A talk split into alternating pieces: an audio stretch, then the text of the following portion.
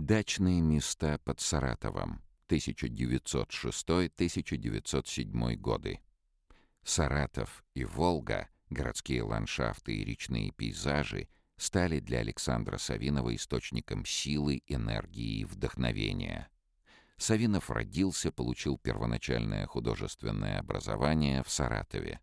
Здесь же сформировался круг его общения, в том числе художнический, и сюда он не раз возвращался. В конце 1910-х именно Александр Савинов задумается о феномене Саратовской школы, группы художников, сформировавшейся вокруг Радищевского музея и открытого при нем Боголюбовского рисовального училища.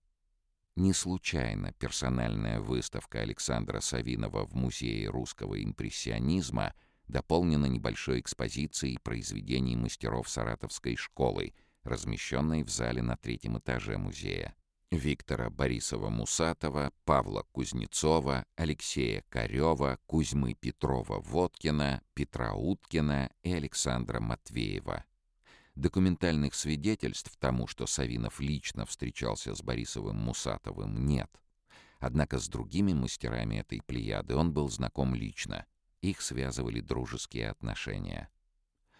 Стиль живописи саратовских мастеров формировался как под влиянием европейских модернистских течений, многие из них посещали Париж в 1900-х, так и древнерусской монументальной живописи.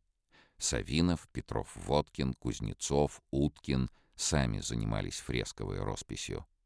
Из характерных черт живописи саратовской школы обычно называют пристрастие к полупрозрачной серебристой гамме, некоторой миражности, внимание к растительным деталям, любовь к эффектам размытости и неясности очертаний.